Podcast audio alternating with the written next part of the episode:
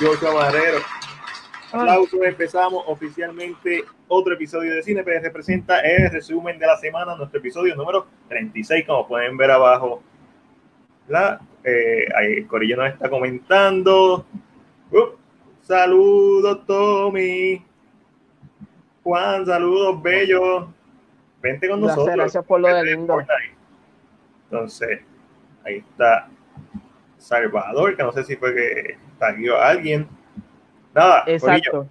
vamos a empezar con esto. Como siempre, vamos a estar hablando de las noticias más importantes del mundo del cine durante los pasados siete días. Y definitivamente tenemos que comenzar este podcast con una mala noticia, una noticia que nos ha tocado mucho uh, en Cine PR, y es la partida de este mundo del señor y el querido Rafi Mediavilla, que es el organizador de, de, de festivales como el Luzca Film Festival, maestro, guionista, amigo, eh, mentor, muchas cosas que se pueden decir ah, como parte de la familia de Luzca, no.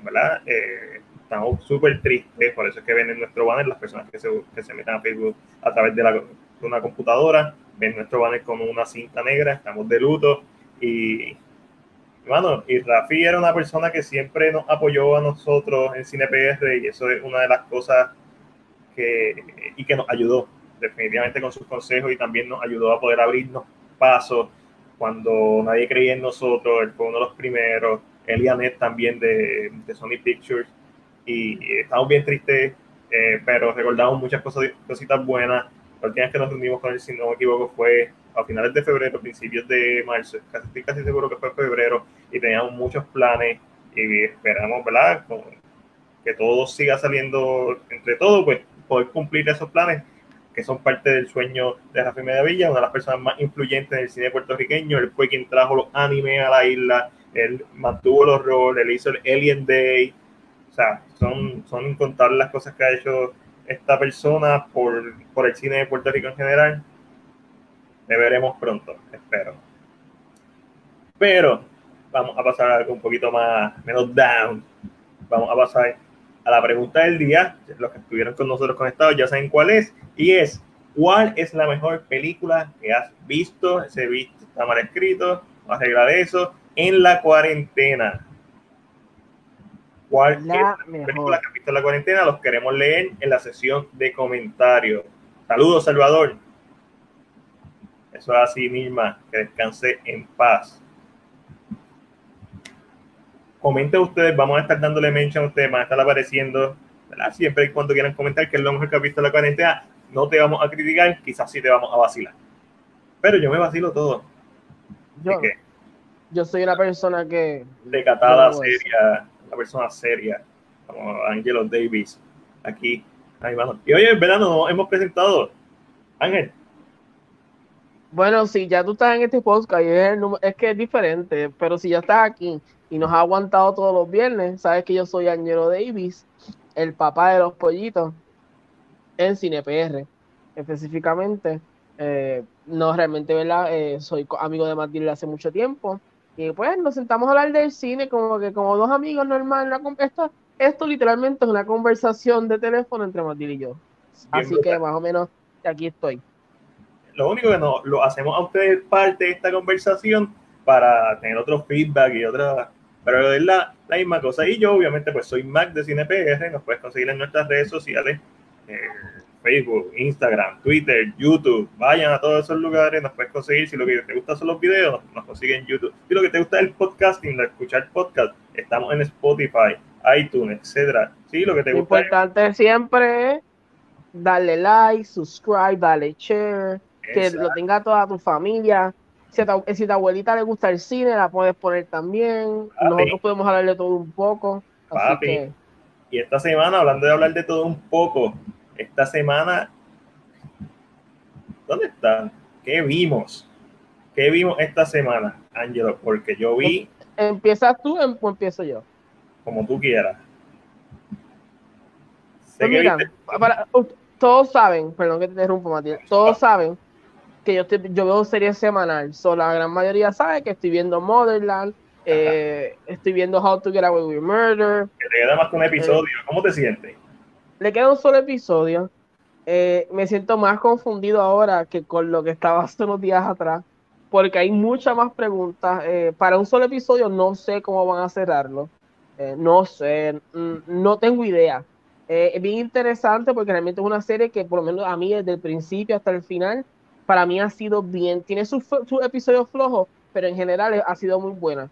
So, va a cerrar, imagino que de la misma manera, pero creo que este último episodio que vi, que lo vi, el episodio fue ayer, jueves, eh, me, puso más interrogantes que respuestas y no sé cómo en una hora me vas a contestar todo. Así está, está apretado.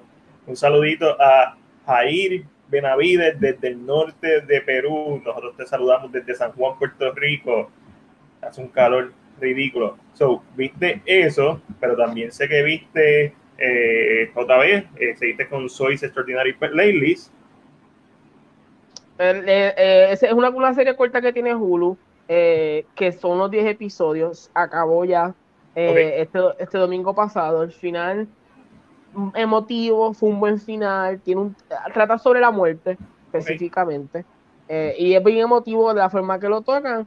la terminé, lloré, como siempre. Yo, yo lloro por todo un poco y, terminé eso. Eh, Motherland, que realmente la, le estoy dando la oportunidad, me gusta, tiene sus cositas, pero no es como la gran cosa. Miss América, que a todos los que tengan Hulu, vean Miss América, es con Kate Blanchett, eh, con Rose Byrne. Y ahorita vamos a hablar de, de, de, Kate.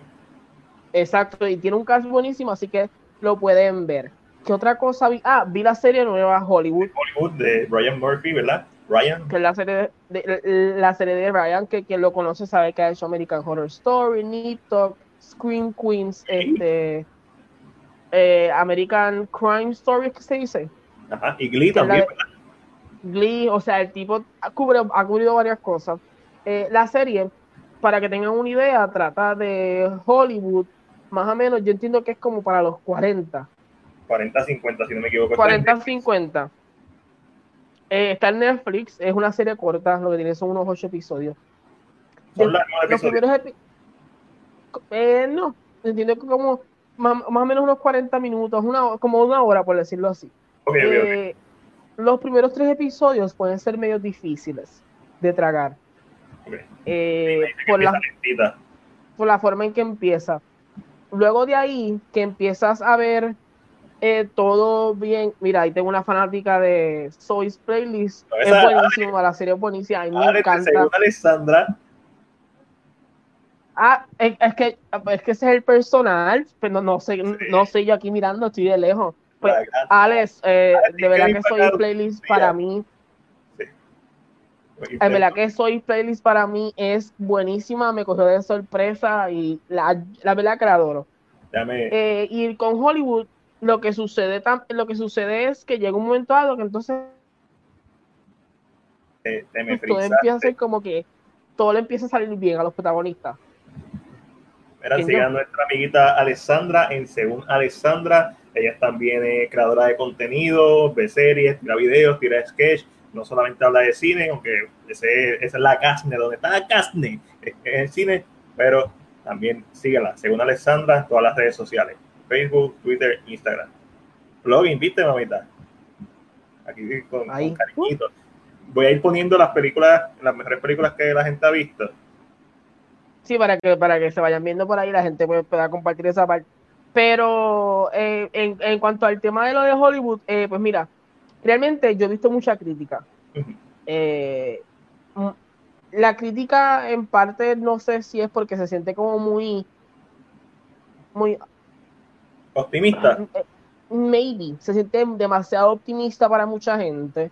Eddie, estamos hablando de Hollywood, la serie Hollywood que empezó en esta semana en Netflix. No hay como que un peligro.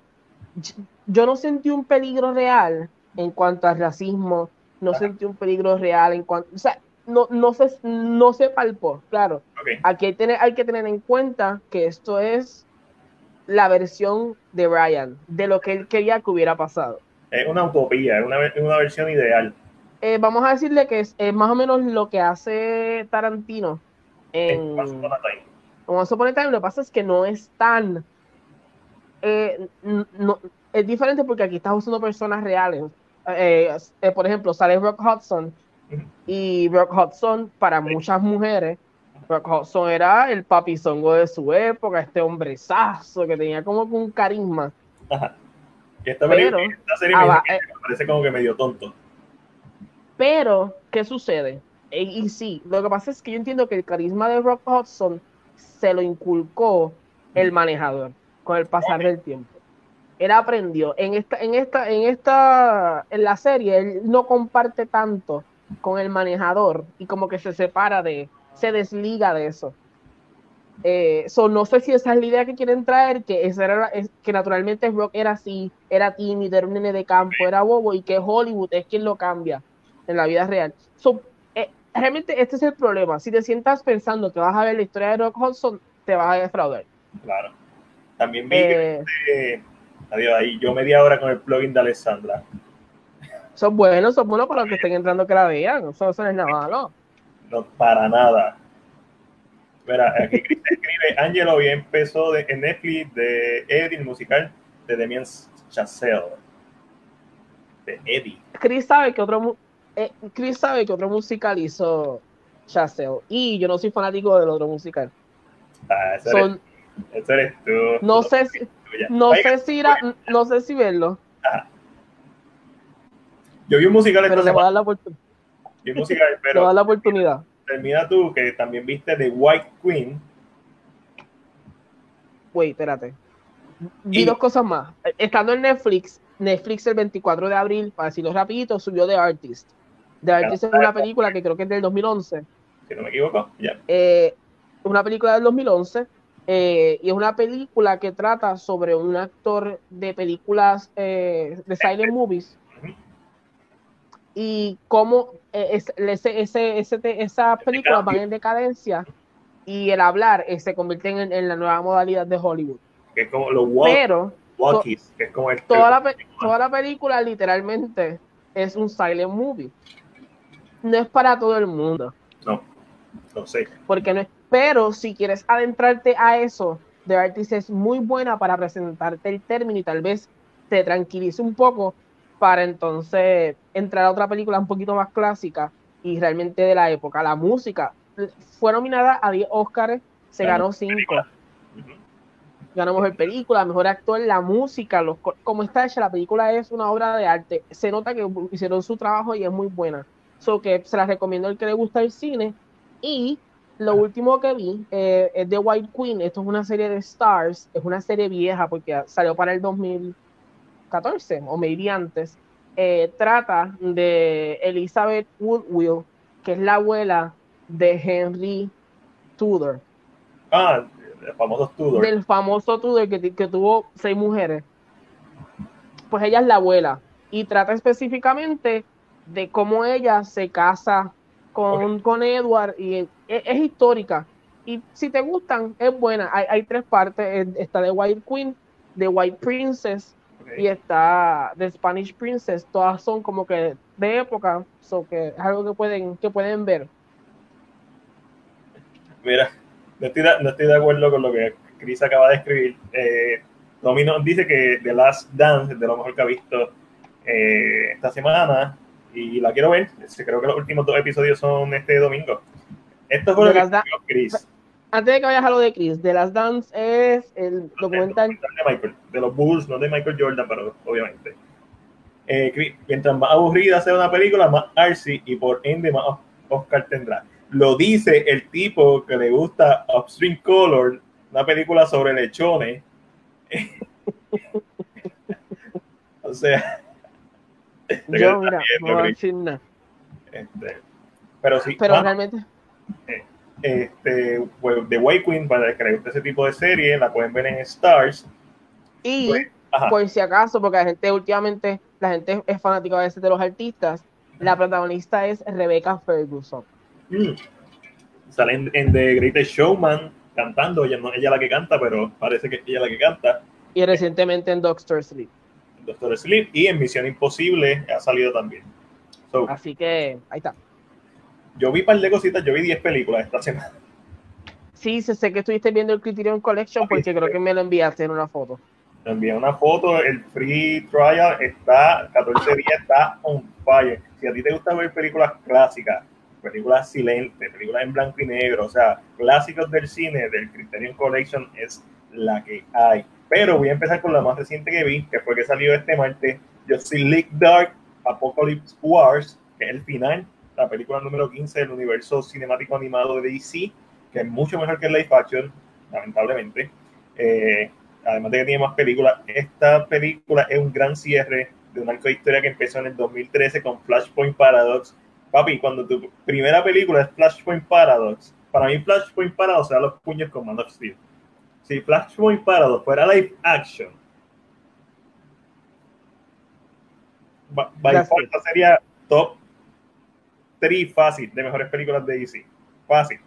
Obviamente, la misma calidad, pero trasladada en live action. Eh, Apocalypse War. John Constantine es el protagonista. Una de las cosas que me encantó de esta película, además de que es PR, es oscura, arrancan manos, arrancan cabeza, hay sangre, no es una película para niños, es que, por ejemplo, en Justice League Dark, como sale Batman, pues Batman es el protagonista porque es Batman. Esta película, no, en esta película el protagonista es John Constantine y todos los demás personajes tienen como que hicieron un buen trabajo en balancear el resto de los personajes el tiempo que salía en pantalla. Sale Superman, sale Raven, sale Robin, este de Damian, Damian Wayne, eh, este es Robin, eh, sale Lois, Lex Luthor, Harley Quinn, el Suicide Squad sale, eh, la película tiene un gran balance, Wonder Woman, Apocalypse, eh, Batman, obviamente, porque tiene que salir Batman.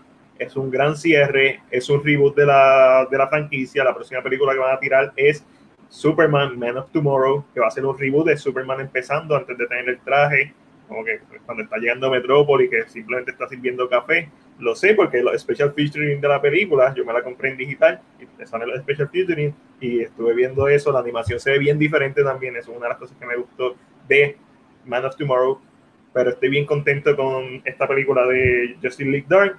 Si te gustan las películas animadas de DC, no te puedes perder esa. Vi un musical, se llama The Lord, es un musical polaco del 2015.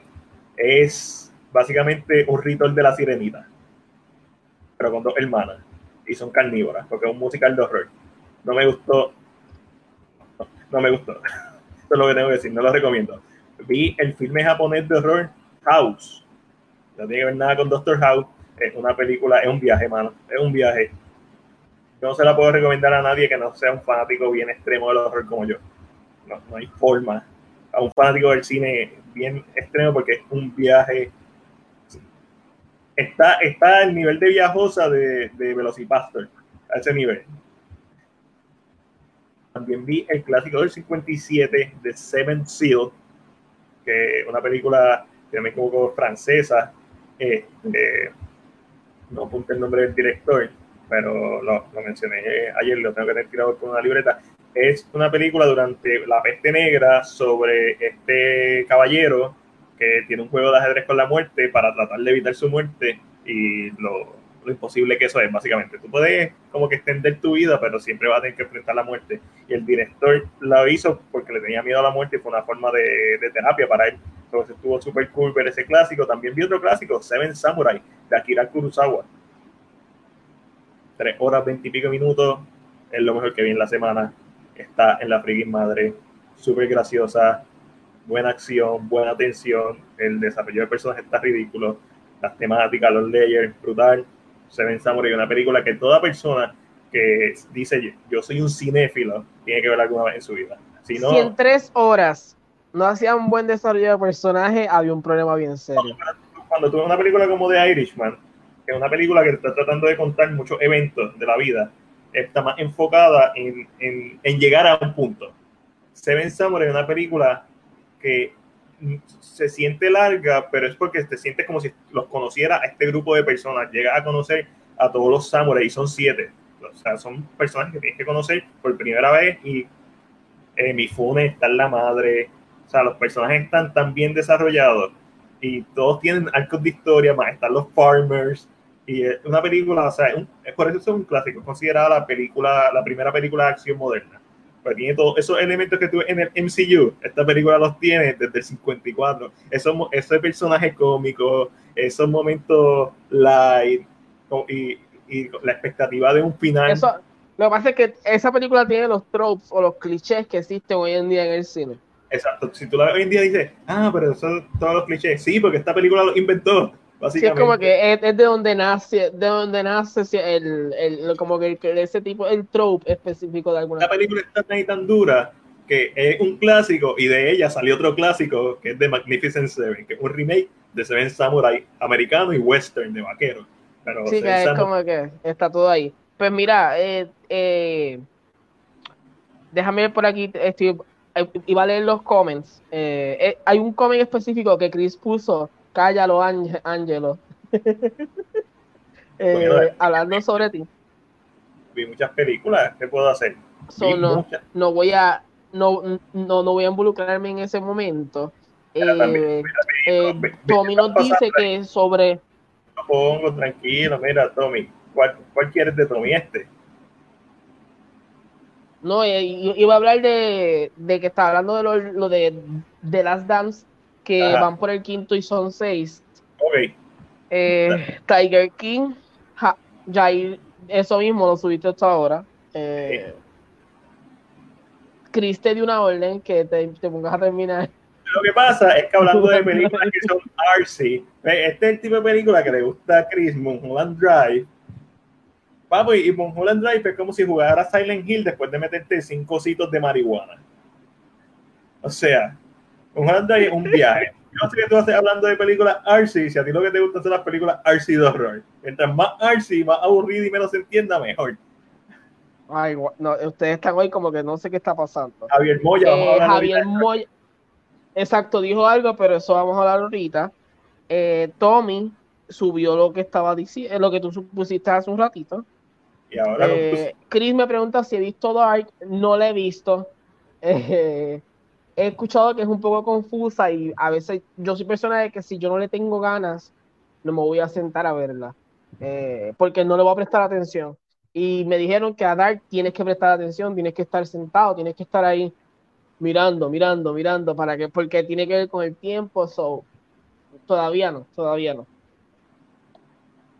Ahora sí, podemos seguir al próximo tema. El próximo tema son las películas que faltan por hablar. Voy a hablar, voy a hablar, voy a seguir hablando de películas. Ah, todavía le faltan. Papi, es que vi un montón de películas de Toho, de Samurai, y todas son protagonizadas por los mismos dos tipos, que es Mifune y el otro que también está en la madre, este, que en algún momento va a aprender el nombre, viven de Tapa Samurai, estuvo súper buena. Rashomon, que es de Akira Kurosawa también, me encantó un thriller, yo pensaba que era un chambara Chambara es una película de samurai, de espada. Eh, Straight Dog, también de Akira Kurosawa, eso es un crime, un neo-noir crime thriller. Este, Drunken Angel y Snow Trial también. todas estas películas que te mencioné, las últimas cinco películas que te mencioné, seis películas, son de Toho y todas son protagonizadas por Mifune y por el otro tipo en diferentes personajes y ninguno de los personajes se parece. Tú sabes que es el tipo porque tiene las mismas bembas. Pero si no, no sabes que es él tampoco. Están bien duras las películas. estoy como que viene enamorado y estoy en el mood. Lo puse ahí otra vez. No voy a ver nada, Chris. Mongola Drive es una mierda.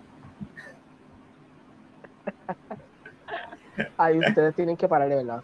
vamos para, ah, ah, yo decir, vamos para la próxima noticia porque vamos a seguir peleando aquí. Hablando de pelear con Chris, el próximo tema es Star Wars. Iba a hablar de, hablando de Star Wars y de espacio, iba a hablar de que Tom Cruise, pues, mano, como ya le, ya le, ya él venció la muerte prácticamente. Él ha desafiado a la muerte tanto y no le ha pasado nada, pues dijo, la única forma en que puedo morir es quedándome sin oxígeno en el, en el espacio. Entonces voy a grabar una película en el espacio porque no tengo más nada que hacer. Y está en colaboración con Elon Musk, que es otro loco, con Chavo, y van a usar el Space 4X que tienen para grabar una película en la estación espacial. Ángela, a ti que te encanta tanto Tom Cruise, ¿qué tú piensas de esta noticia? Ay, mira, de verdad, no, no me molestaría que de, en un par de años aparezca, que salga la noticia Tom Cruise sufre accidente espacial. Ay, señor, mentira, no, no va a desearle mal a nadie. Mira, es, que, yo, siento que Tom, yo siento que el problema con Tom Cruise es a él lo que le queda bien ahora mismo es Misión Imposible. Eh, y siento que él tiene a veces tanto poder, tal vez como productor, o que a veces mete las manos mucho en, las producciones y las daña. Sí. Y no hay nada mejor que la visión. Exacto, eso, pasó con Naomi, que es, la, que tengo en la cabeza cada vez que pienso en él. ¿Y qué pasa? Yo siento que no hay nada más, o sea, y eso lo, hemos notado, no hay nada más efectivo que la visión de un director. Si falla, falla porque esa era la visión que él tenía y no iba a funcionar. Si funciona, es porque realmente... Él no escribe que la película se va a llamar Misión Imposibilísima. Eh, pero ayer, eh, ayer en el podcast de ustedes, Alexandra mencionó que, lógicamente es muy probable que se grabe una sola escena o dos escenas en el espacio y todo lo demás se grabe aquí, que es muy posible, pero conociendo esto, a estos dos que les gusta hacer lo que a veces no es ni posible, pues quién sabe qué pasará. ya imagino la noticia, Tom Cruise se pierde en el espacio haciendo Stone. Este, mano, yo creo que Tom Cruise vio a Astra de Brad Pitt y vio la primera escena y dijo, pero es que eso yo lo puedo hacer. y, esa, es la que hay. Eso yo lo puedo hacer. Yo lo puedo hacer y lo puedo hacer real. Y ya, eso es todo. Pero esta semana se celebró el, el día de Star Wars, May the 4, 4 de mayo, es conocido como May the 4, Be With You, y el 5 es Revenge of the Fifth. So, han salido varias de noticias de Star Wars, además de que terminó la, la serie de Clone Wars, que me dicen que los últimos cuatro episodios, que son dos episodios si no me equivoco, los últimos cuatro están en la madre, los primeros ocho se pueden ir al diablo. Eso es lo que he escuchado. No sé, yo no puedo serie. No sé. Este, pero creo que voy a ver los últimos cuatro episodios. Voy a buscar la forma. Creo que está en Disney Plus, ¿verdad? Sí, en Disney Plus. ya, tiró, otro free trial. A ver. Eh, uso otro, eh, uso, intenta un email diferente. yo, yo, la pago, yo, no, yo, yo no. No, no revelen los secretos, Ángel. Perdón, yo tengo como 15 emails. Perdone, gente, pero a veces es necesario. Pues, entre las noticias que se anunciaron en, medio del Star Wars Celebration fue que Taika Waititi, el ganador de mejor Oscar, la película mejor guion adaptado del año pasado por eh, Jojo Rabbit, va a dirigir y va a escribir una película de Star Wars. Waititi, además de hacer Jojo Rabbit, también hizo este, Thor Ragnarok, va a ser Thor Love and Thunder, y también tiene la película What We Do in the Shadow, que es una comedia de vampiros, y también tiene eh, The Hunt of the Wild People, que es mi película favorita de él. Y, mano, pues esta noticia, pues puedo pasar para la próxima que me interesa más, que Robert Rodríguez va a dirigir un episodio de, de Mandalorian, de la segunda temporada. Eh, yo realmente con las noticias, ya yo, director, que sí, que va a escribir, que va, ya yo como que no le presto mucha atención a este tipo de cosas. Eh, cuando lo veo, pues como que digo, pues me gustó, me vino, me gustó, y ahí como que... Eh, Cabe destacar que, que Watiti dirigió uno de los episodios de, de Mandalorian. Creo que fue el penúltimo, si no me equivoco. Correcto. Y pues... El que le da la pela a, Baby Yoda. Sí, exactamente. Pero, mano, a mí sí me motiva Robert Rodríguez porque Robert Rodríguez como este como Cuarón, tú sabes, cuando dirigió Harry Potter, que tiene un, un, como un signature bien fuerte. Y tú sabes que es una película de que tiene, tú lo notas, tiene el, y es, eso es lo que, yo aquí, no sé ni qué decir, no, que tiene un signature, tiene una especie de, tú lo, tú lo sientes cuando estás viendo las películas y eso es lo que emociona en, ver cómo Rodríguez influencia ese episodio.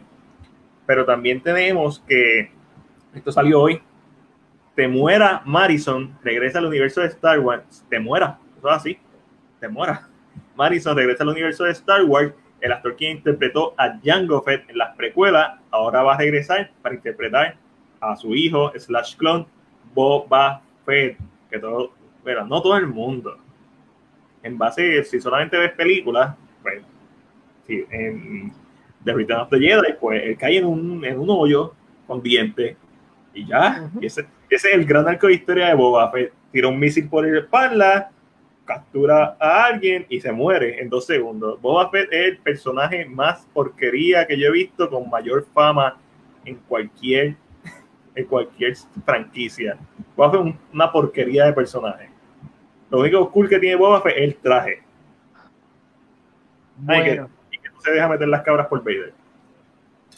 Mm, Yo siento que es que Boba Fett, Boba Fett como personaje creció mucho en lo, en el ca- en- en lo que ahora no es canon, en los Legends, en, el, en este universo que ahí fue donde creció bastante, eh, porque en las películas realmente I don't, I don't really. La pregunta es si está vivo o si es que es algún clon de él que lógicamente va a regresar. Eh, no sabemos, esperemos a ver, esperemos que salga de Mandalorian y nos sorprenderán. I don't know. Nada Ah, que- imposible. Así posible, durísimo, Tommy. Este, Eddie nos pregunta si Uncharted va o no va. Uncharted se supone que iba a empezar producción a principios de abril y, Y pasó vi, una coronavirus. y vi una entrevista de Tom Holland que específicamente habla de eso y, lo, y sí, estaban programados para grabar y se tuvo que detener. So, el plan es que va, pero lógicamente están esperando que todo mejore un poquito, así que sí, por el momento va. ¿Quién tuvo la peor muerte en pantalla? ¿Boba Fett o Jango Fett? A Jango Fett lo mató Mace Windu y le cortó la cabeza. Como si nada. Y, y técnicamente Boba Fett no está muerto, pero canónicamente uno pensaba que estaba muerto. O Eh, Luke, que, yo- que yo- tiró- Yo ¿Tú pienso, te recuerdas la mente de Boba Fett? yo, eh, sí que es que está, está de espaldas hacia a, a Solo y Solo le mete Solo le mete sin querer random. y, y le explota como el jetpack y se mete contra la nave y se cae. Papi, Yo, yo, yo- yo pienso que esa, esa es la peor, porque la de la de Django, lógicamente Mace es un Jedi y tal vez se mueve diferente, pero la de Boba es como tan, es como, es, es como Estúpida. graciosa. Y tú, Estúpida. se acabó de morir. Son, veremos a ver. Déjame, déjame ver qué comentó la gente. Espérate un momentito, vamos por aquí. Eh, No le hablan de Chris. Chris está, está baneado. no le vas a hacer caso a las preguntas de Chris. Mira, Chris está poniendo lo que nosotros estamos hablando. Mira, Chris, hay un libreto. ¿Tú te crees que nosotros hacemos esto ahí improvisado? Hay un libreto, nosotros sabemos lo que tenemos que hablar. Ay, Hay un nombre de una secuencia. Hablamos de Star Wars, después Netflix, Pero- después noticias. Pero, eh, ah, vi- ¿viste lo que puso de Nolan? Sí, lo vi lo puse, y lo puse en pantalla. No, ah, sí, puse la primera pregunta que hizo. ¿Será tener la salvación eh, de los cines?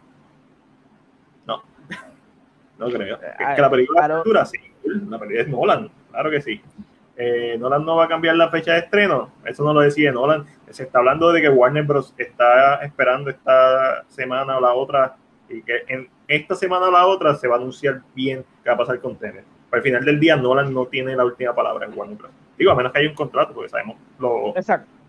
lo influyente Pero que es Nolan. entiendo que no, entiendo que al final de cuentas es, eh, eh, es Warner Bros. quien tiene la última palabra. Pero veremos a ver. En noticias de Netflix, cuéntame, Matías, qué está pasando con Netflix. Nicolas Cage a la carga. Nicolas Cage. Lo puse en Netflix, pero por Tiger, que en realidad esto es Nicolas Cage va a ser de Joe Exotic en, en una serie que está preparando CBS TV Studios. Se Perfecto. están aprovechando ahora de la fama de, de Tiger King.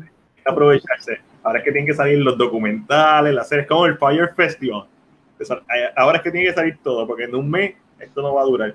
Pero hablando de Nicolas Cage, eh, viene National Treasure 3 y eso sí me pompea. Para mí National Treasure son de estas películas infravaloradas de, de Disney.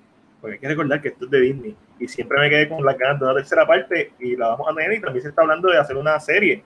Pero tú crees, tú, tú crees que la película así se hace vaya para el cine? Ha pasado mucho tiempo. Mm, mm, espero que sí. Es como Indiana Jones moderno. Hasta Y, cierto y eso y son muy buenas. Pero Bueno. la preocupación es mío, como tal, no, la preocupación que quiero traer es, ha pasado mucho tiempo, a la gente tal vez se le olvidó las películas.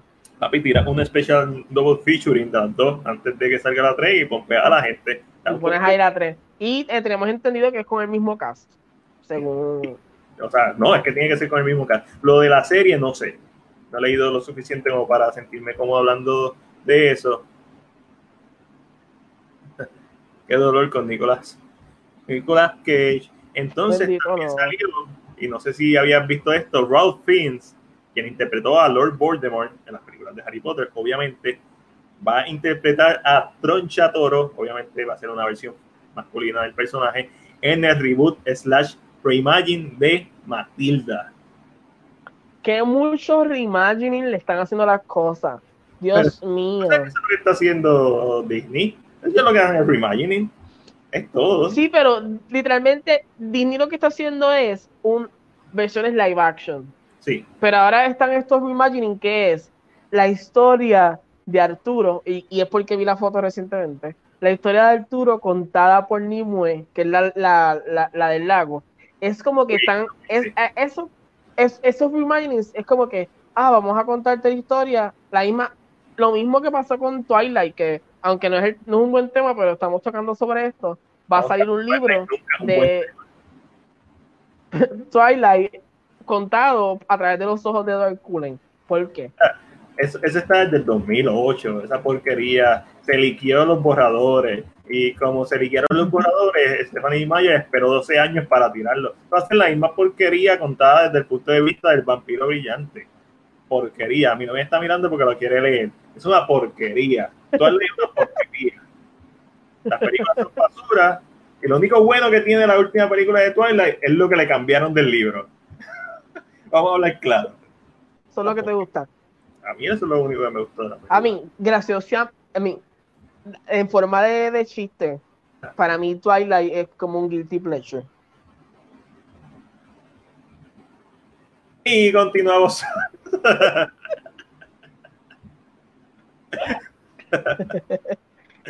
y continuamos con Netflix. ¿Cuál otra noticia tenemos de Netflix? No, no, no, ya se acabó, se acabó Netflix.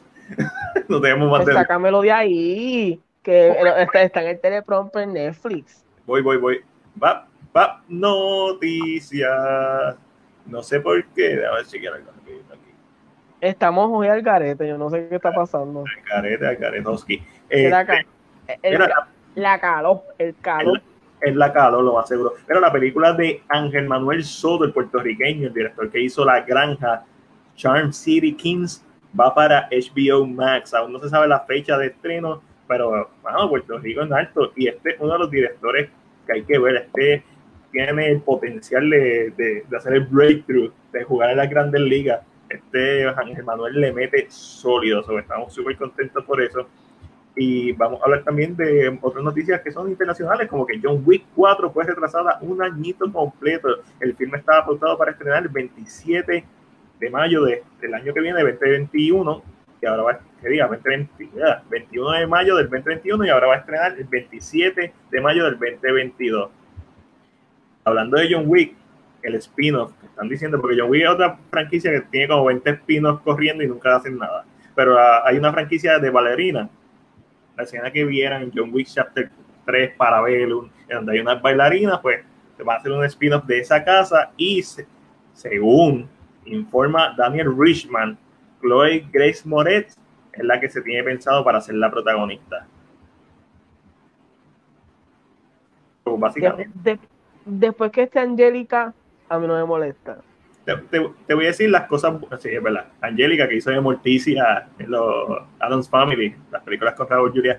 Este, esa, esa, una, esa una actriz, esa es una actriz que cuando yo la veo, me emociono, no importa dónde sea. Como que, porque sé quién es, y como que Adams Family, pues éramos más jóvenes y crecimos, y, la, y esa mujer era tan preciosa en Adams Family, y también hizo The Witches, como que donde la vea, aplaudo. So, este, básicamente, para mí esto suena, Valerina suena a Atomic Blonde, pero en el universo de John Wick. Una mezcla entre eh, Black Widow y Atomic Blonde. Eso pero una de las cosas que quizás tiene ventaja esta película, y tengo que volver a verla, eh, Chloe Grace Moretz sale en Suspiria. Suspiria es una película de horror sobre una academia de bailarina clásica, ballet. So, no sé qué tanto ella tiene entrenamiento, porque la vi cuando estrenó, cuando estrenó la película que salió en Blu-ray. So, nada, pasamos. Mira, Warner Bros. según el gran Sylvester Stallone, está preparando una secuela de Demolition Man del 93. Está en la película que sale Wesley Snipes. No, ningún, sí, Ángel, Ángel, este, mira, me tiembla, me tiembla. Wesley Snipes, este, ¿cómo se llama? Eh, Estoy pensando en Cameron Díaz y no es Cameron Díaz, la de Speed. Este, mis con Geniality. Ángel, sálvame. Eh, Sandra. Sandra Bullock, gracias. Sandra Bullock, Stallone, Wesley Snipes. ¿Qué más tú quieres? So, estoy seguro que va a ser algún tipo de soft reboot o algo así, o pseudo secuela, porque todo eso es lo que está cool hoy en día. Pero algo que sí me gusta que va a tirar Warner Bros. la semana que viene es Scoop, la película animada de Scooby-Doo. So, me vamos a ver, vamos a ver si, si tiene el mismo éxito de Trolls o hasta mejor.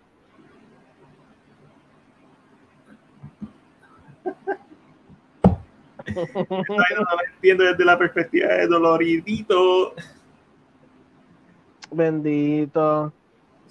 bendito. No voy a decir nada. Pero seguimos con más noticias en el mundo del cine. Y, papi, Vin Diesel, hablando de esto, vamos de Stallone, una estrella de acción que no quiere morir. Que a mí me encanta todo lo que hace Stallone. Pero vamos a uno que no me encanta tanto, Vin Diesel. Ha informado que el guion de Riddick 4 está terminado. Riddick. A mí, a mí Vin Diesel me gusta.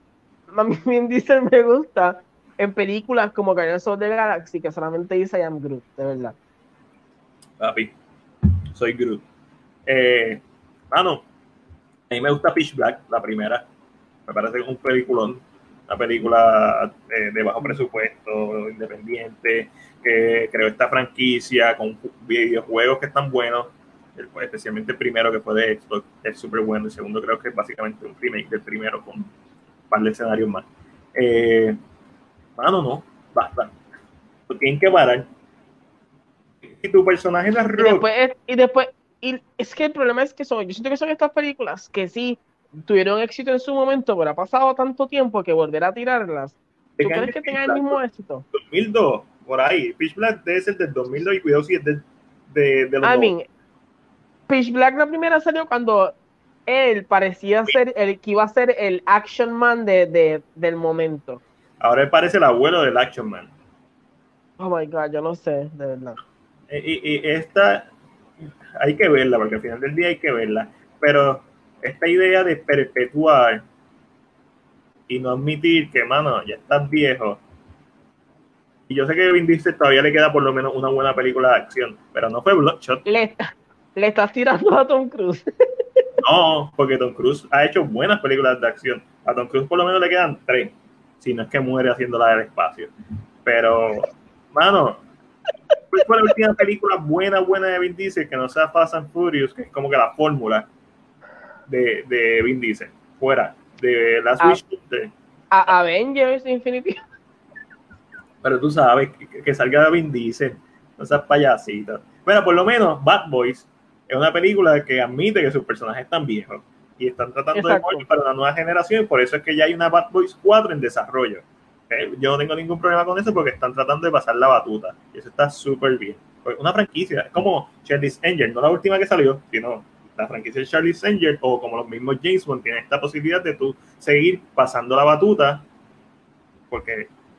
Haciendo paréntesis ahí mismito, que dijiste Charlie's Angel, me molesta tanto que Elizabeth Banks se ha puesto en esa posición porque ya sale en Miss América y ella es tan buena actriz. Ella es excelente. Oh. Como que ella sale, ella sale en Miss América y hace un papel tan bueno. tan bueno que me como que actriz. Yo como que la vi y dije, contra me molesta que se haya puesto que me se haya puesto en esa posición, lógicamente tal vez haya quemado unos puentes, por decirlo así. El problema de, de Elizabeth Banks es el PR que no tiene aparentemente las relaciones públicas hay que, hay que quitar la, la, el jodido teléfono. Mira, y hablando de, de cosas viejas, no, me refiero a Elizabeth Banks, sino me refiero a, a Scream. Hay una quinta película de Scream en desarrollo. Antes de que diga algo, Nave Campbell, que es la protagonista, quien hace a Sidney Prescott en las películas, está en conversaciones para volver. Pero lo más interesante de esto es quiénes van a ser los directores. Tyler Gillett y Matt Batenelli Olpin, que son los directores de Ready or Not. Y eso es lo que cambia esto. Ready or Not, tú la viste, súper buena, súper divertida. este y Scream siempre ha sido una franquicia que es divertida en el horror que utiliza, pero es divertida. So, ¿qué piensas de estos directores atacando Scream una quinta parte? Es interesante, pero yo entiendo que Scream tiene que soltar a Nick Campbell. Porque el problema que me trae traerla a ella es que estamos agarrando la mis estamos agarrando como que lo mismo nuevamente. Pero, pero. Y ya, y ya creo que una de las películas, el trope de que ella se hizo famosa y que otra vez el asesino. Me gustaría más que sea una idea de que ya Scream es una leyenda. Como en las últimas películas ha pasado más o menos. Eh, pero te pregunto, porque realmente no me recuerdo y, ahora estoy teniendo como que recuentos. La última película que sale Emma Roberts no tienes continuidad, ¿verdad? No, eh, eh, básicamente, no, son una, nueva generación haciendo el screen y Emma Roberts es la sobrina de, del personaje de Campbell. Y no, si mal no recuerdo. Es que no es una película muy mejorable. Creo que es por ahí. y, creo que pero yo no sé si la serie está conectada. la, serie es completamente diferente. No, la serie para es completamente. Es, más como. Yo, yo no sé si es una leyenda realmente, porque vi la primera temporada, pero como yo soy tan cobarde, la quité. Por lo menos. Eh, este, yo, la, yo la quiero ver, esa es una de las series que quiero ver, Screen. Y es por. Es Wes Craven, papi. Wes Craven. Cuando, cuando Wes Craven mataba a la liga, Wes Craven mataba a la liga eh, Screen a mí me encanta, especialmente la primera del 95, creo, 95, 96. Fact-checking aquí.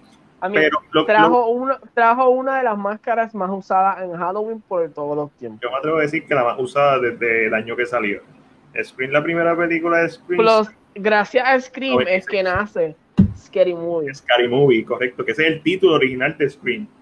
Se iba a llamar Scary Movie, no se usó y después entonces utilizan Scary Movie para las películas de comedia.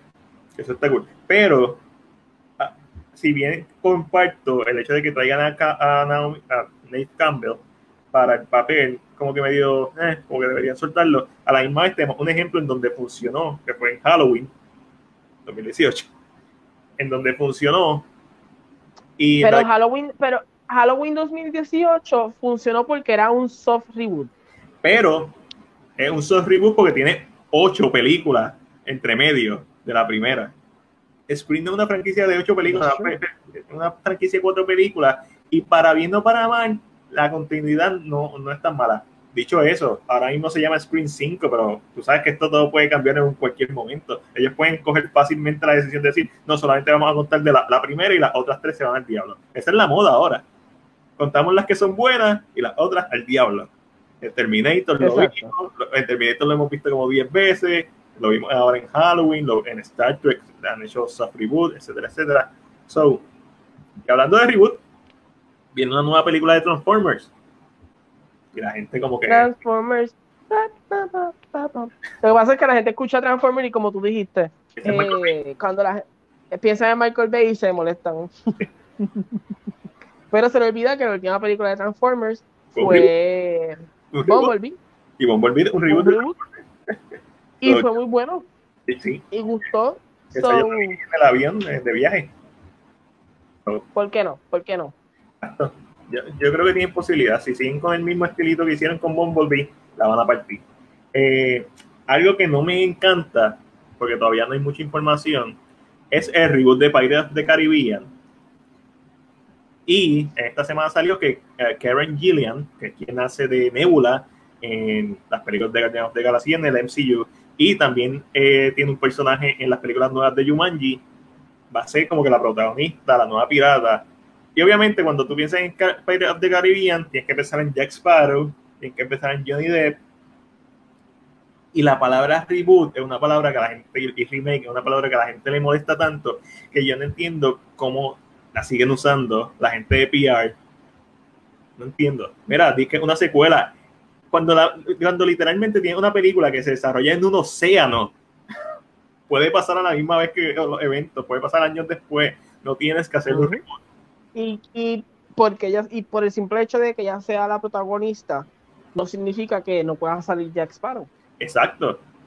Puede tener un cambio. Lo que sí, el chiste de todo, el chiste de todo esto es que cuando yo vi esa noticia en en el mundo de, de Tinkerbell, en, el, en, el, en el mundo, en el Fadiverse de Tinkerbell, hay una pirata que literalmente es la misma. Se llama Rosetta. Es la. No, esa no es Rosetta. Ay, se me olvidó el nombre. Es de Disney, la, van a, la buscan y la encuentran. Y es la misma. Ahora, ahora mismo todo el mundo está buscando eso. Pero busca, ahora, busca ahora mismo para que ustedes vean. Es más, se la busca yo. Los mejores personajes de, de, la. Digo, en la primera película de Pirates de Caribbean es la mejor. De, de, las cinco que hay. Este, y, y fueron en decadencia, en mi opinión. Eh, Jack Sparrow, está el personaje de Orlando Bloom y está Kira Knightley. Ahí está es Black, es Blackbeard, el que hace es Blackbeard, creo que es el otro. Nada, el punto es, las películas eh, de Caribbean. Está, Black, está, está, está Barbosa. Y obviamente este, eh, Jones. Blackbeard salió, pero era un personaje de una sola película. Exacto. Ah, sí. Toca. Papi. Este, pues sí, mano, la noticia, no me molesta. Eh, lo que sí me molesta es que sea un reboot, y no porque sea un reboot, puede ser un buen reboot, pero es la, la poca necesidad de hacer un reboot en esta franquicia, que literalmente Pirates of the Caribbean puede ser como un Assassin's Creed de película. los piratas llevan tantos siglos existiendo no, no tienes que, puede ocurrir en el mismo universo, no tienes que separarlo. Sí, no hay necesidad de, de, de, crear una separación. No, y tú puedes hacer eh, Jack Sparrow puede ser una leyenda, eh, como lo es eh, algunos personajes que se han mencionado, son leyendas en la, en la historia. So, porque la necesidad de usar esta palabra que ya la gente le tiene una mala voluntad. Sí. ¿Cómo que y, más, y, y, no solo eso, en el momento en que estamos, que la gente quiere a, a, a Johnny Depp de vuelta en Pirates of the Caribbean So, es, tienes que ser inteligente y jugar con cómo está el público en este momento y anunciar, ah, no le vamos a dar el papel. La gente como que se va, ah, esto es, es una navaja de doble filo realmente. Esto es lo que demuestra, y lo hemos hablado ya en varios podcasts, lo alejado de la realidad y del contacto con el público que tienen todas estas compañías y casas productoras cuando deciden hacer sus proyectos. O sea, ellos están hasta cierto punto tan enanejados porque el, contacto no es directo, el contacto es lo que dicen las, tablas, lo que dicen los números. Ese es el contacto de ellos. Están tan, fuera, tiene una perspectiva tan irrealista, vamos a hacer los reboots, eso es lo que vende. Mano, el último reboot exitoso que yo recuerdo fue Batman Begins. Ese es el único, el último reboot que yo recuerdo exitoso. Porque a mí Spider-Man fue un boquete. Y después hicieron, obviamente las de Homecoming fueron buenas, pero es porque tienen la marca del MCU detrás. ¿Cuál fue el último reboot exitoso? Reboot que empiezan desde cero. Ese. Y la gente puede comentar si tiene alguno. Aquí voy a poner cuatro comentarios. Esta está poniendo Tommy desde hace rato. Zero, zero, zero. Imagino que es una película que vi en Amazon pasaron el solo con Bad Boy for Life, exacto, pasaron la batuta, todo así. So, pero tenemos un par de noticias todavía. Este, según informa Variety, la gran Kate Blanchett va a interpretar a Lilith en la película basada en el videojuego Borderland, que va a ser dirigida por Ellie Roth. Ve, tú dices que a ti no te interesa lo de los directores, a mí sí, porque Ellie Roth, y lo hemos hablado, no es un director que las pega. Es como que 40 buenos, 40% buenos y, y 60 malos. Como productor es mejor. I mean, yo no sé, yo no sé nada de Borderlands. Esto va a ser una adaptación libre, no aseguro. Eh, por tanto, como que sé que sabe ella, pues. Pero, okay. Kate Blanchett. La voy a ver. Exacto, porque es Kate Blanchett. Si, si, ella dice que sea el papel, algo de bueno tiene que ya verle a la película. So, si, si una mujer como ella dice le vi algo que me gustó, tal vez esto, pero le vi algo que me gustó. ¿Por qué Es como este, cuando a Sigourney Weaver le dijeron para hacer el, In 4, el In Resurrection, le preguntaron, ¿y qué fue lo que te llamó la atención? Y ella dijo, pues básicamente trajeron un troll lleno de dinero enfrente de mi casa. ¿Y por qué voy a decirle que no? ¿Por qué le voy a decir que Es mi trabajo, para esto es que me están... O sea, esto es lo que yo necesito yo si fuera actor, uno, fuera malísimo, pero dos. Un Nick Cage y un Samuel Jackson de la vida. Dos, eh, estuviera haciendo películas por todos lados. Todo lo que me ofrezcan. Un Oh. B-movie. eh, mm, mm, me llaman en Puerto Rico. Mira, te- tengo una película, ¿la quieres hacer? ¿Cuánto hay de paga? Vamos para allá. Yo donde sea me monto, me trepo y hago de todo. Pero De verdad. Hércules, ahí los hermanos rusos, ¿ves? Oh, Parece que- la madre. Los hermanos rusos han dicho que el remake de Hércules no va a ser un remake 100% fiel a la película. Eso es algo que se espera, pero que ellos quieren traer algo nuevo a la mesa. esto me preocupa. Yo entiendo Mulan, yo entiendo que Mulan sea un- una adaptación dramática de, de la historia de Mulan porque es un, un cuento oriental. Hércules es- obviamente es parte de la mitología griega, pero mano, los remakes que están funcionando, obviamente no hemos visto Mulan porque pasó lo del COVID, pero mira, tienes, y no voy a contar Alice in Wonderland porque eso para mí, aunque es parte de los live action, para mí no cuenta. Pero yo siento que Alice in Wonderland era como que el comienzo. O sea, no fue como. Yo siempre he Es, sentido que es como decir- es- es- es como decirlo. No, exacto. Cinderella para mí es el comienzo de, de realmente de los live actions. Pero Alice in, Wonder, ah, Alice in Wonderland es como el de Incredible Hulk del. Como, como que lo hicieron primero. Sí. Ahí Es está. la bastarda. La bastarda de, de las como películas. de vamos a hacerlo. Y entonces cuando sale Cinderella, como que arranca el universo, que, que, que sería el Iron Man. So, yo siento que eso es lo que pasa con Alice y por eso la gente como que no la cuenta. Pa- Para ser Plus, justo, que, a- para plus ser que. Alice en, en, en Wonderland. Dime. eh, para ser justo, Incredible Hulk, quizás no. Quizás la Hulk de Eric Bana. Puede ser. Pero eh, lo que sí es que Alice in Wonderland no es eh, un live action directo, No, porque sería una secuela del libro. exacto. O sea, que, que no es como Cinderella, que realmente es una versión, una mejor, mucho mejor versión eh, de lo que está hecho. Pero con, eh, y la- a- a- siguiendo lo que tú estás diciendo, con Mulan yo lo entiendo, porque pues lógicamente con Mulan respetar un poquito la cultura, eso es muy entendible. Con Hércules es bien difícil, la historia de Hércules es bien oscura. Y mano, y no So, es una Tú película. no que- puedes decir, I don't know. De todas las películas que Disney, eh, clásicas, de las, las películas las princesas, las películas de los, de los 90, todas las películas animadas de Disney, que tú puedes decir, claro, pues Aladdin, pues tenemos que darle más protagonismo a la mujer, claro, pues lo necesita. La Bella y la Bestia, tenemos que darle más protagonismo a la mujer, claro, lo necesita. Mulan no lo necesita, so, pero vamos a quitarle la música, vamos a quitarla mucho, y yo no entiendo, entiendo la, el mercadeo detrás de esa decisión. Hércules es de las mejores películas que no tienes que hacerle casi nada, es adaptarla y expandir donde quieras expandir. Pero lo que yo había dicho, había dicho con los muchachos, que estuvimos hablando, creo que lo mencioné en el, en el chat, lo único bueno que yo puedo encontrar a esto es que, que la cambien suficiente para que esa, ese apego que tal vez tengo de la animada no sea tan fuerte, o no sea tan, Pero, ¿cómo te digo? Que Pero- que, que no vaya con la idea de que, ok, es la misma película, con un poquito más de cosas, y como que, ay, esto no me... Momento películas- más bien. Claro que sí. Me está, que me está buscando que me está buscando oscura. Ah, momento, esto yo lo resuelvo rápido. Me dan la señal. Este, las películas. Me dan la señal. No sé si me escuchan. ¿Ya? Ok. Mío, es que ese helicóptero pasa por aquí, pasa tan cerca de mi casa que yo me asusto. Pero mira las películas live action que han funcionado de Disney. Cinderella. Funcionó. Buena taquilla. Bueno, Aladino. Funcionó. Eh, me falta una.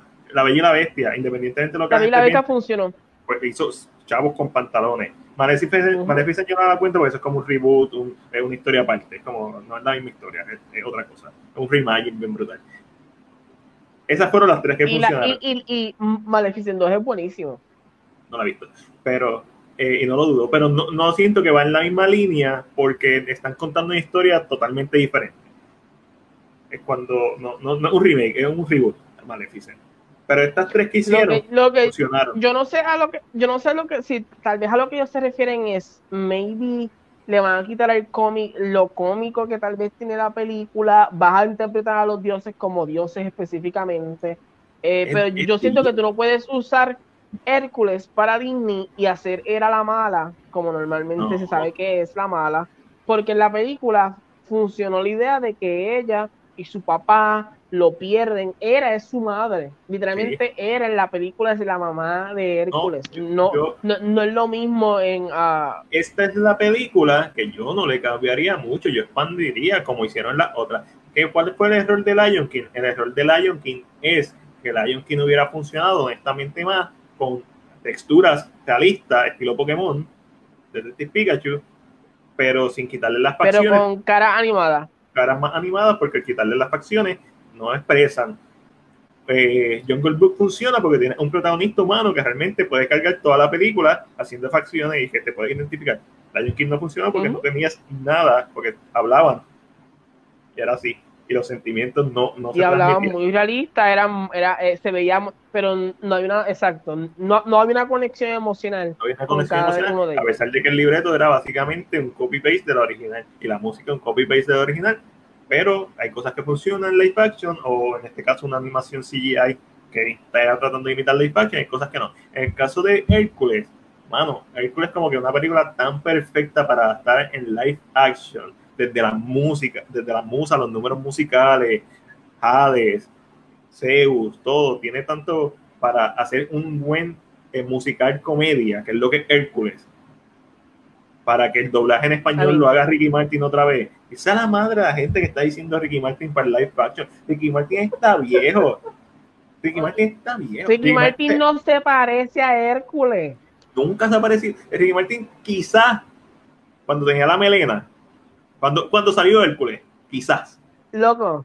Quizás. He escuchado tanta gente diciendo. Chris, Hemsworth y Galgador que le voy a meter una galleta al próximo que escuche.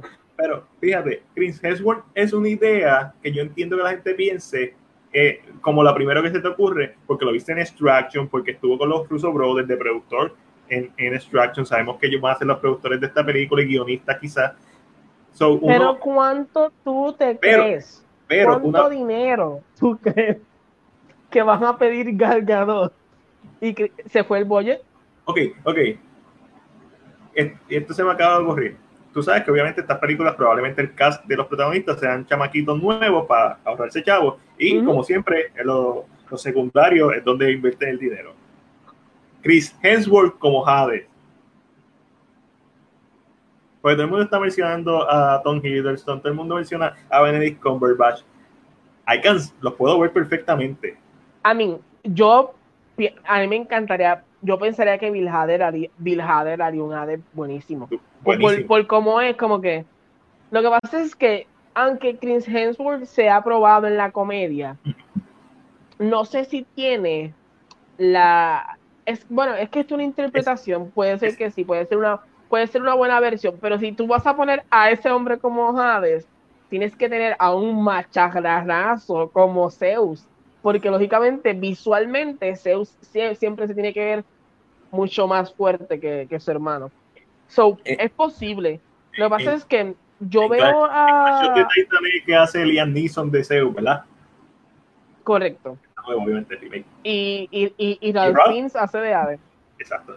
Eh, y siento que lo, lo que pasa es que yo siempre he pensado, y esto no es, esto no es verdad, no es porque yo, pero Adam se ve bien queer. Okay. Es como que, es como Five, como que de momento hace. O sea, tiene su. Y esto, esto es algo que es porque son muy Shakespearean, yo pienso. Es lo mismo que pasa con. Es lo mismo que pasa con Scar. Scar es puro, puro Shakespearean, porque está, está, montado así. y, eso se interpreta en, en cuando tú ves las películas recientemente estuve, estuve viendo, ¿verdad? Haciendo la. Eh, ahí está Luis, mi debate Ahí que estuvo con nosotros. Estaba haciendo, estaba haciendo la búsqueda. Estaba haciendo la búsqueda y estaba viendo videos. Y no sé, pero ya con esto que ellos están diciendo, no sé cuál es el approach que quieren tomar. No sé si quieren irse mucho por las batallas, hacerlo bien visual, bien out of the world, porque a mí hay una batalla grande que es cuando pelea con. Se me vio, la, se me vio el nombre. Me con, con, con, la Hidra. con la Hydra. A mí eso es una batalla que es épica, es grande. Esa batalla en, en, animación todavía hoy en día, que creo que obviamente Disney empieza a usar eh, CGI en Aladdin, en estas películas, y esa pelea en particular, como que las primeras animaciones CGI, esa pelea está en la madre. Y, también lo emotivo que es, como que su primera gran batalla, obviamente peleó contra el Minotauro para salvar a Meg, pero me refiero a, el primer challenge, de verdad, que casi, que casi no lo puede superar, ese. Y está el cíclope, están los elementos. una película no, realmente, no sé, realmente... Hércules tú debes, porque yo la vi hace un par de años nuevamente, y es mucho más cortita de lo que la recordaba. Y las escenas de acción son... Y, no solo eso, la película se va rápido. Está, tan entretenida que se va como que... Sí, pero es bien rápida, es una película bien rápida. Yo lo que haría es la misma película expandiendo un poquito más en la acción, expandiendo un poquito más en el desarrollo de personajes, mano, pero tienes... tal vez dándole, dándole más motivos a Megara o, dando un backstory de por qué ella decide hacer lo que quiere hacer. Sí, lo que están eh, haciendo en todas las películas, dándole un, un approach realista y un approach humano a los personajes femeninos. si quieres, si quieres complacer a los que les gustaba la serie, en la serie Hércules era amigo de Ícaro y Andrómeda. Los puedes poner para crear un un ámbito de que él no era un nene que estaba solo, que sí tuvo dos amigos siempre, un, un trío, eh, y lo puedes, lo puedes hacer, o sea, puedes expandirlo usando lo que se veía en la serie, la película, lo mezclas, haces todo un poquito más, tal vez le das más tiempo a él de nene, después de adulto, haces la película más larga. Y empiezan a decir, ah, esto no va a ser exactamente lo mismo que, que, la película original, pero le vamos a llamar remake y dos, cuando te tiras el primer trailer sale la música. Ah. Vas a escuchar, mira, vas a escuchar el. Sí. Ya. sí, sí, tú lo sabes. O al principio o al final. O entre medio del trailer y, hasta el final. Entonces te meten la música. Yo sé, mira, ¿sabes qué? Yo sé que I Won't Say I'm in Love, que la canción de Megara es bien importante. Pero no me molestaría que tú no le quieras dar música a los protagonistas y se lo quieras pasar a las musas. Para nada me molestaría que que lógicamente hagas una historia real y las musas, siendo las narradoras de la historia, si están, te canten. O, o, o, o, hagan como un tipo de prosa cantada, más o menos. No me molestaría que esa canción se vaya. Mucha gente le va a molestar, porque esta es una de las canciones que la gente adora de la película. So, no sé. Mira, y hablando de, y hablando de Vamos a cambiar el tema porque ya vamos hablando más de Hércules. este es el podcast de Hércules. Este, hablando de Hércules, de Rock, que hizo de Hércules. Eh, y no, gente, no. The Rock, uno, está muy viejo para hacer esta interpretación de Hércules. Dos, él ya hizo de Hércules una vez y fue lo que fue. Y ahí sale el papi tuyo de la, de la serie American Gods, esa película de Hércules. El que hace de, del dios principal que está con el protagonista. Ah, este, Ian McShane, sí, el, el que hace así cuando abre los brazos, que, va a morir toda la película está diciendo que va a llegar su muerte en cualquier momento y nunca le pasa nada. Ese, ese, personaje me gustó, buen, como está escrito, eh, por lo menos las partes de comedia está chévere, aunque la película es lo que es. Eh, papi, de Rock y mamita Emily Blunt, que van a estar en la película de Whatever Cruise, no me importa. John Gold Cruise. No me importa. Pues van a hacer otra, otra película de superhéroes, que probablemente salga primero que Black Adam que se va a llamar Ball and Chain. Y si tienes algo que decir sobre eso, lo puedes decir. Si no, yo puedo pasar para la esquina más eh, Sé que es un cómic, eh, ah. un cómic de, estos individuales, de estos cómics que salen. Eh, lo que tengo entendido es que es una historia como Mr. y Mrs. Smith, que es un matrimonio que trabajan juntos y sus poderes funcionan cuando están juntos. O sea, Hancock. Eh, Hancock, básicamente ellos son ángeles. Hancock es un ángel y cuando está con Charlie Theron, que es su esposa, pierde los poderes. Va perdiendo los poderes hasta que son humanos. pues, pues sí, aquí es que tienen que estar juntos para que funcione. Ok, ok, también como los gemelos, esto. Eso está cool. y, se entiende, y se entiende que, que va a ir que va a ir para streaming. Se entiende que puede ser que Netflix sea quien la adquiera. Eso me gusta, eso, eso hace que me llame la atención un poquito más. Es como que están buscando, también Stallone tiene la película Samaritan, que va a tratar de un superhéroe que está retirado, Realmente los superhéroes están, están, están cogiendo otra vez. Una piedrita, una, una, piedrita y mira, una, leíste una película de superhéroes. Y con eso es el sideways perfecto para pasar a nuestra última sección, que es la esquina Marvel y Epic con DC, donde hablamos sobre todas las noticias más importantes de la semana de las películas basadas en cómics, especialmente de Marvel y DC. Y vamos a empezar porque por fin The New Mutants se rindió. Dijo, ya. Mm, no, creo. Vi una noticia recientemente. por favor, no. No. Vi una noticia recientemente. Eh, que te voy a decir cuál es la noticia. Pasó y fue hace unos días. Creo que fue. No sé quién fue quien la puso realmente. No me recuerdo. pero.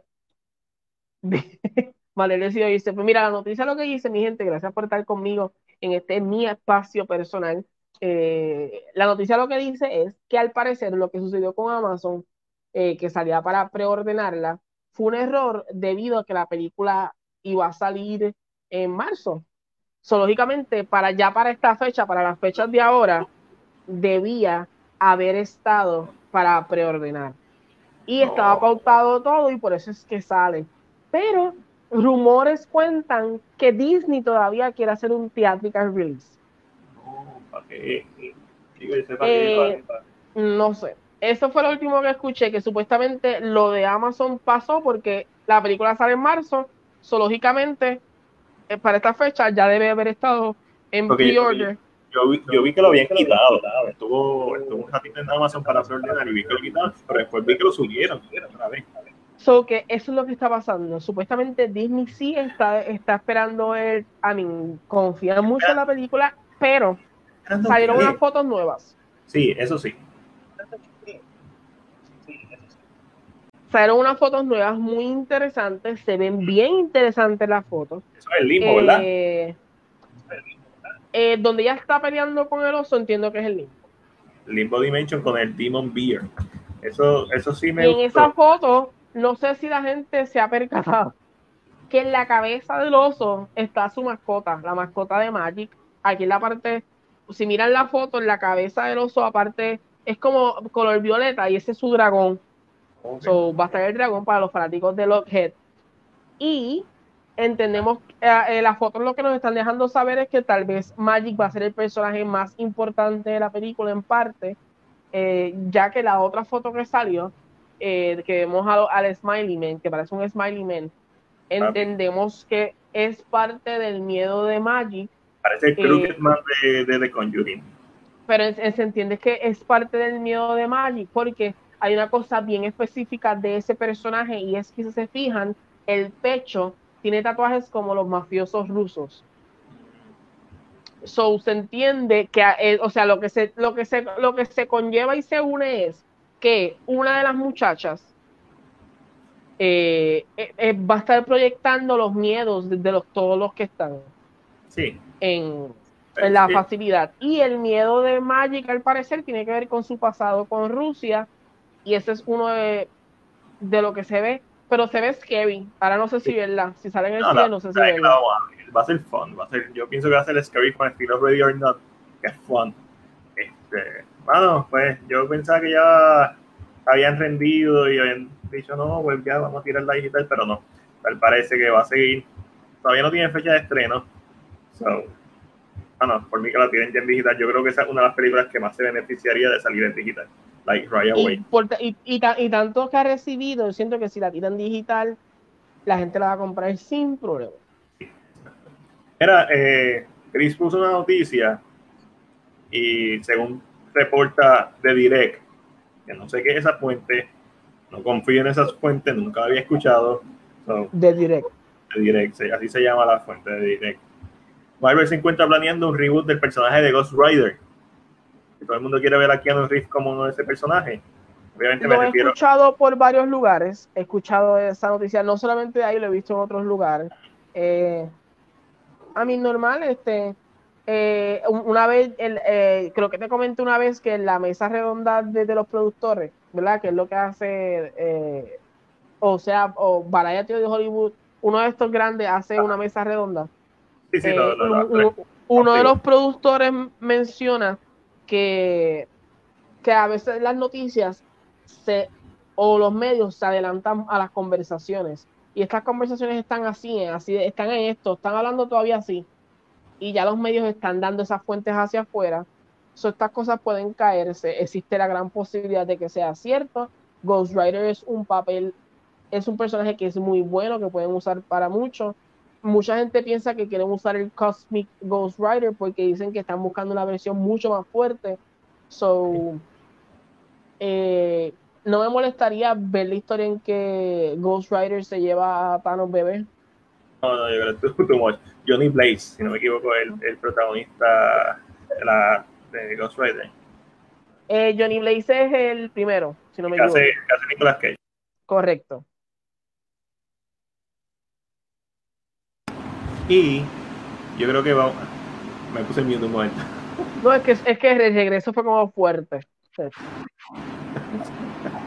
escuchaste de regreso?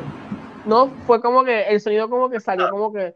Vamos a algo fuerte. Mira, Henry Cavill cumplió años, 37 añitos, el hombre de acero. Mira, vamos a, el macharrán.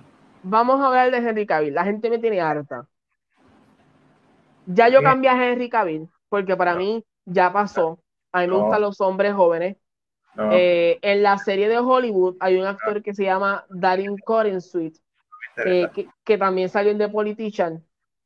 Eh, y tiene un look de Cavill, pero mucho más joven. So, como que me gusta. Así que, porque es que todo el mundo se estaba viendo con Cavill. Y a mí me gusta ser diferente. A mí me gusta, mira, partir por otro lado. So, antes de que la gente empiece, Vamos a empezar por ahí. Ya sea Cavill o sea el otro, si te parte, te partió. es So, muy cierto, al alabado sea. Pero pero antes de, antes de que eh, J.J. Abrams coja a David y lo haga Superman y todo el mundo se emocione, ya yo de- No. declaré, me declaré. porque yo no haría ningún. Ay, Podemos no hablar de Warner Bros. Podemos hablar cosas buenas de Warner Bros. Ok, vamos, vamos a hablar. Vamos a hablar de la famosa noticia, que no es noticia, pero cuéntame, ¿qué pasó con Henry Cavill? No, Henry Cavill está bueno y cumplió 37 años. El, el machote de- con el hierro, ese, eh, o el hierro del macho, el acero del hombre. Este, y felicidades. To- Estoy loco por volver una Man of Steel 2 o una película en donde vuelva a salir como Superman, que le dé la oportunidad de, de realmente actuar en una película que sea un origen histórico, está literalmente enfocada en contar el origen, una película donde salga con protagonismo de Batman, que se va a robar el show siempre que sale con cualquier personaje, o no una película como Justice League, que ni siquiera es una buena película, porque ni siquiera es la película original. Pero están los rumores de que Warner Bros. desistió de hacer la película de Supergirl, que era la película con la que famosamente están como que amenazando, porque, ah, nosotros no necesitamos hacer una película de Superman, hacemos una de Supergirl, y está redirigiendo su enfoque a hacer una película de Superman con Henry Cavill todavía siendo como Superman. Bien importante, son rumores. Estamos comentando Yo, porque sien- yo siento que no es eso. Yo siento que ellos dropearon Supergirl porque van a hacer un reboot de su universo. ¿Y para qué van a tirar a Supergirl? Eh, so, mientras tanto, no me lo voy a creer. No me Ah. voy a subir, no me voy a emocionar. sobre todo eh, cuando, cuando no ve las fuentes de donde sale, que son como que páginas que tiran, no me refiero a las fuentes de Puerto Rico, sino a las fuentes originales de donde salen, como que tiran muchos rumores y es como que vamos a ver qué se pega. Y no, es que, y no es que no pueda pasar, porque la gente ha, ha chavado mucho para que pase. Pero, como estaban mencionando, a veces la gente se adelanta, los medios se adelantan. ¿Hace sentido que Superman, que Henry Cavill vuelva? Sí, mano, cuando tu productora, la productora de The Rock, es la misma que la de Henry Cavill y tiene una película de Black Adam y espera una película de Shazam 2, hay posibilidades de que vuelva gigante, un montón. Yo diría que es por lo menos 50, lo mínimo. ¿Tienes posibilidades? Sí. Pero de ahí a decir, hasta que no salga una fuente confiable, que Henry Cavill, que haya una película de Superman en desarrollo, mano, una película de desarrollo. Mira, Justin League Mortal estuvo a dos semanas de, de empezar producción. Eso lo dice todo. Dos semanas. Habían set, los trajes estaban hechos, el elenco estaba listo, porque en dos semanas ya tú te sabes la mayoría de lo que tienes que hacer. El director estaba listo, pasó el strikes de los guionistas, se fue a ajuste. Nunca vimos una Justin League Dark. So, ver para creer, hasta cierto punto, para creer. Pues sí, ya. Pues sí. Hasta ahí, o sea, esa es nuestra última noticia, Enrique Cavill. Ya, mira, ya llevamos una hora y veintitrés, ya vámonos, porque en verdad ya. Sí, bye. Mucho tiempo aquí. No, no, voy a decir ni las redes sociales. Si usted no está viendo, usted sabe quién somos Ustedes nosotros. saben. Vayan a YouTube, los siete que están, vayan a YouTube, búscanos como Cine PR, todo corrido. Tengo un video que voy a hacer, esta estoy editando y creo que mañana voy a grabar la crítica de Justin League Dark Apocalypse War. So, ve para YouTube. Bye. Nos vemos.